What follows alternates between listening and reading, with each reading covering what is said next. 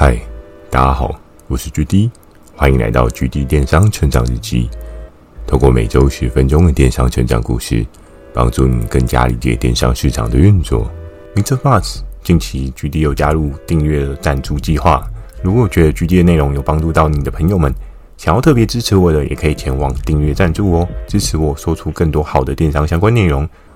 如果有想要询问的电商相关问题，欢迎大家寄信到秒算的 mail。或者可以在留言板留言给我。First Story 有推出新的语音留言功能，期待大家可以给我更多不同的建议。好的，我们正式进入今天的主题。今天这一集呢，我们要接续上集，终于 的接下来的剧情走向哦。那今天的这一集故事呢，主题是你不知道失去的。诶，上一集不是才好好的？东西终于上线了吗？怎么在今天这一集，GD 你又要失去了什么？其实，在这一个故事的过程当中啊，真的每天的心情都是忽高忽低的哦。可能一天在山顶，一天在山谷，然后整个高潮迭起，也整个低潮到不行的状况持续的涌来哦。这也算是我人生中一个还蛮大的挑战，因为我没有。尝试过在一件事情上面高高低低这么的频繁哦，所以也是因为这件事情，为什么到现在让我还非常有印象哦？因为很多事情真的不是你单方面表面看到的这么的简单，这么的纯粹哦。而也是因为这样子呢，在这件事情上面，我学习到的东西真的蛮多的。那我也希望透过。这个故事的整个系列呢，让大家可以有一些不一样的故事体感哦。好的，那回到今天讲的这一个主题哦，你不知道失去的是什么？诶，那在上一次东西终于上线之后呢，GD 我真的是非常非常开心哦，就如同你今天在跑一场马拉松，哎呀，从开始的一 K、两 K，慢慢慢慢的累积到了十 K。二十 K，甚至二十五 K，然后再更厉害的，你可能跑了半马，你可能跑了全马。到了最后终点的过程当中啊，我相信应该很多人都是非常感动的哦。尽管在这个过程，或许有的人对自己的体力是非常有自信的，但跑完结束的那个 moment，我相信应该还是很多人会觉得哇，真的不一样的，对不对？人生又到了一个不一样的境界。而在那个时候的我呢，我也确实就如同跑马拉松这种感觉哦，就觉得哇，我经过了上上集的一整天只做一件事情，然后再到跟法务啊、第三方的一些机构啊、跟合作伙伴啊三方会谈之后，终于有了好消息。那有了好消息之后，我竟然又会失去了一些什么？这真的是让人百思不得其解哦。你可能就想说，对啊，都已经跑到终点了。应该会得到的是满满的赞赏，应该会得到的是满满的收获啊！怎么会失去了什么呢？这就非常的耐人寻味哦。那首先呢，要跟大家聊到一个所谓的资源断电哦。在电商的经营过程当中啊，真的有很多很多细节是需要做一些注意的哦。我相信很多做电商的朋友们，可能有一些老鸟知道这样的状况。但有一些新手呢，你可能会忽视这样子的问题哦。资源锻炼这个部分呢，我们可以切为两种状况去做一个讨论哦。第一种状况是，假设你今天没有跟任何平台合作，你自己做的话，我们都知道，其实你在投广告的效益上面，它并不会如同你想象中这么快的发酵。当然，在那个广告红利期的时候，或许有这样的事情发生，可是在现在的电商市场当中啊，红利期理论上不是太存在，所以你要到非常喷量的状况是非常困难的哦。可是，在那个时候呢，因为是比较早期，是不是有这个可能性？是有的。但当你这个产品它如果有了一些中断的状况啊，都会扎实影响到你的广告投放的实际效益哦，跟你是不是真的可以打起来啊？举个例子，你可能一开始在打的时候。它的广告投放的状况是非常的好，然后也是等比曲线上升。可是当你中间突然中断了一天呐、代表你前面投的那一些资源啊都白白耗费了。所以很有可能，假设你今天备了一百个 piece 的 item，然后你自己可能下 Facebook 广告啊，或者是下各式各样渠道广告啊，诶，打打到，哇，真的冲起来！就非常有趣的是，诶，你一百个卖完了，所以只能关掉，对吧？关掉的过程当中呢，你并没有办法就是衔接这一条曲线哦。比如说你今天一百个卖完了，好，广告关掉，那你今天再重新再打一次广告，它的曲线会衔接上去吗？不好意思哦，你必须再重新从零开始打起来哦。所以这件事情就不是如你想象中的这么简单。我刚刚讲到这是第一个状况嘛。假设你今天是一个自己去经营广告、自己去操作的状况的话，你会遇到这样的问题哦。好，那我们再讲第二个跟平台合作比较切实的状况。我在之前的集数当中，应该有跟大家聊到，平台很 care 一件事情，就是货量这件事情哦。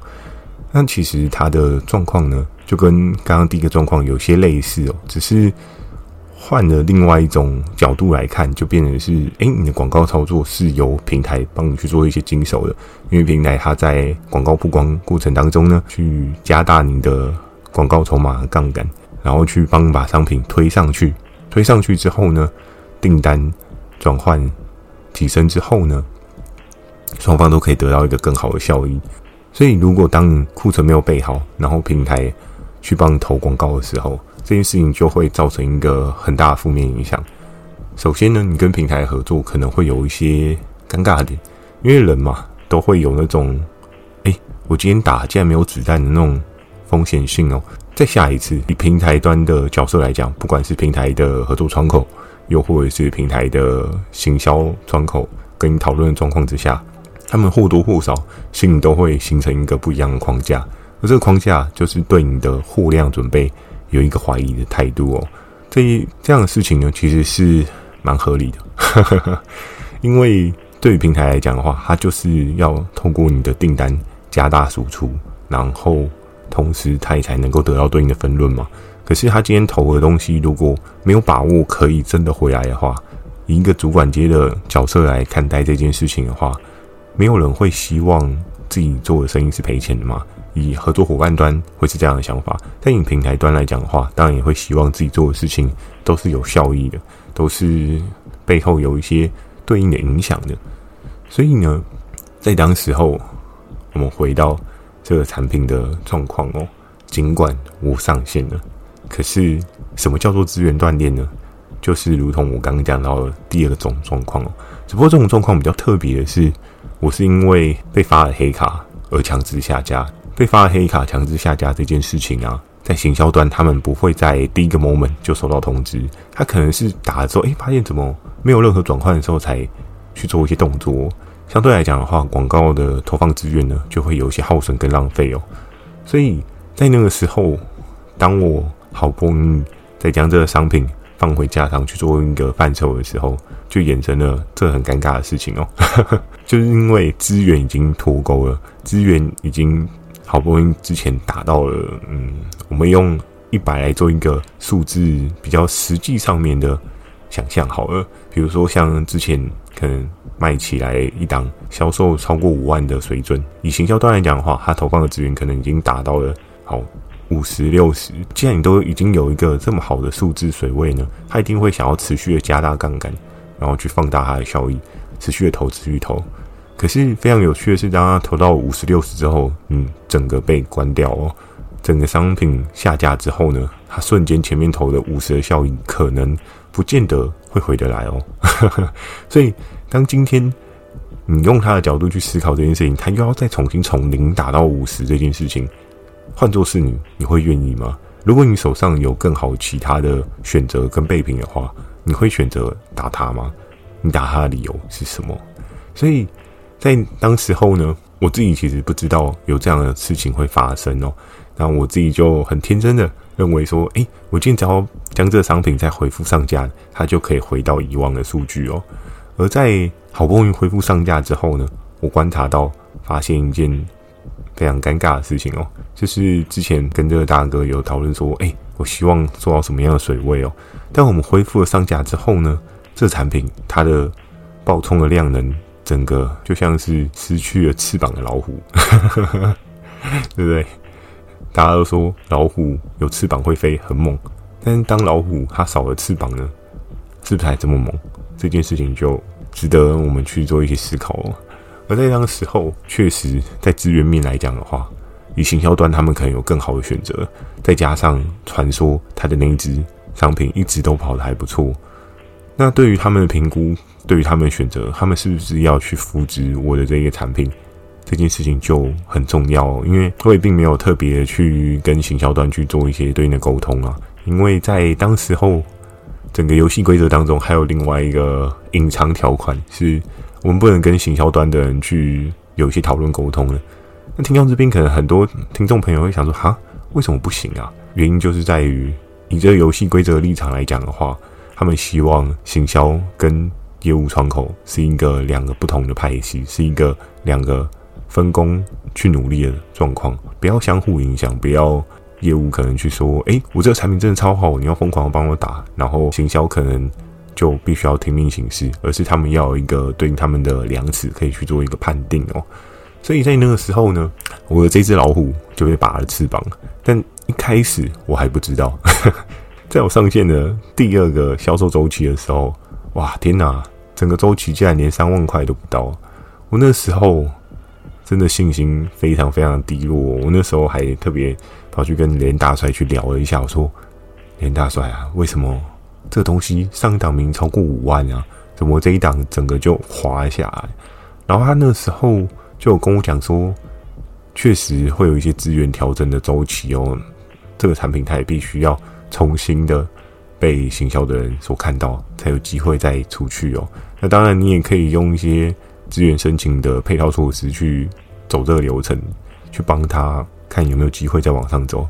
只不过，这个商品它确实在行销人员的面前已经算是有一个负评了，因为他们打到一半突然没有子弹这件事情，对于他们来讲就是一个失误吧。对于他们来讲，就是一个不好的事情。他们心里或多或少都会有一个阴影，是你下一次会不会又再来一次？你会不会我资源灌到一半的时候又发生任何状况哦？于是那个时候呢，我对于这个产品，我自己的心里想法就是说啊，不会这个产品就走到这边了吗？我 promise 大哥要走到的水准没有走到怎么办？因为人互相的信任啊，都是在于一次又一次的 promise 哦。在当时候的我呢，我也是希望能够全力以赴，能够帮助大哥的产品做到有对应的水位哦。尤其你自己看着传说的那个产品可以有这样的水位跟这样的夹击，你就觉得自己不应该输啊。而且我找到的东西，不管是价格也好，不管是尺寸也好，不管是商品的规格也好，甚至以对应的那些内容材质物来讲，我们都是上上品的许多。不是一点点，是很多。因为其实在这个部分呢，大哥他是有跟我做一些对应的比较，做一些对应的一些说明哦。而且甚至内容物来讲的话，我们自己的内容物有很多都是跟日本有相关的材质。之前有跟大家提到过，产地的不同，其实对于消费者他们的信任感跟他们使用感也会有一些不一样的变化。所以那个时候我就想说，哇，我这个东西都已经做到面面俱到了，然后。无可挑剔的一个状况，当然前面有出了这样子的抹黑事件，可是我还是挺过来的。那重新的检视了这个产品的各式各样的材质啊、规格啊、尺寸啊，还是说对应的性价比的部分啊，我自己在一个商品检视的过程当中，我几乎整个东西找不到任何一丝缺点哦，我都觉得我应该是百分之百完胜对方，就最后。我竟然会因为资源断裂的状况，导致了这个产品它没有办法有一个正向的发展哦。在那个时候呢，我自己真的是心里有点万念俱灰哦。然后甚至在那个当下呢，有时候打开了那个对应商品的合约页面啊，看着看着，我自己都会觉得心灰意冷哦。那时候看着呢，我就想说，哎，我这只大炮寿命就到这边了吗？我这只大炮就这样子了吗？还有什么可能吗？难道跟人家 promise 的状况就只能这样子吗？而在那个时候呢，真的是想不出任何的解方哦，甚至跟连大帅讨论了不下五次吧，因为我对这个产品的执着度真的非常非常高。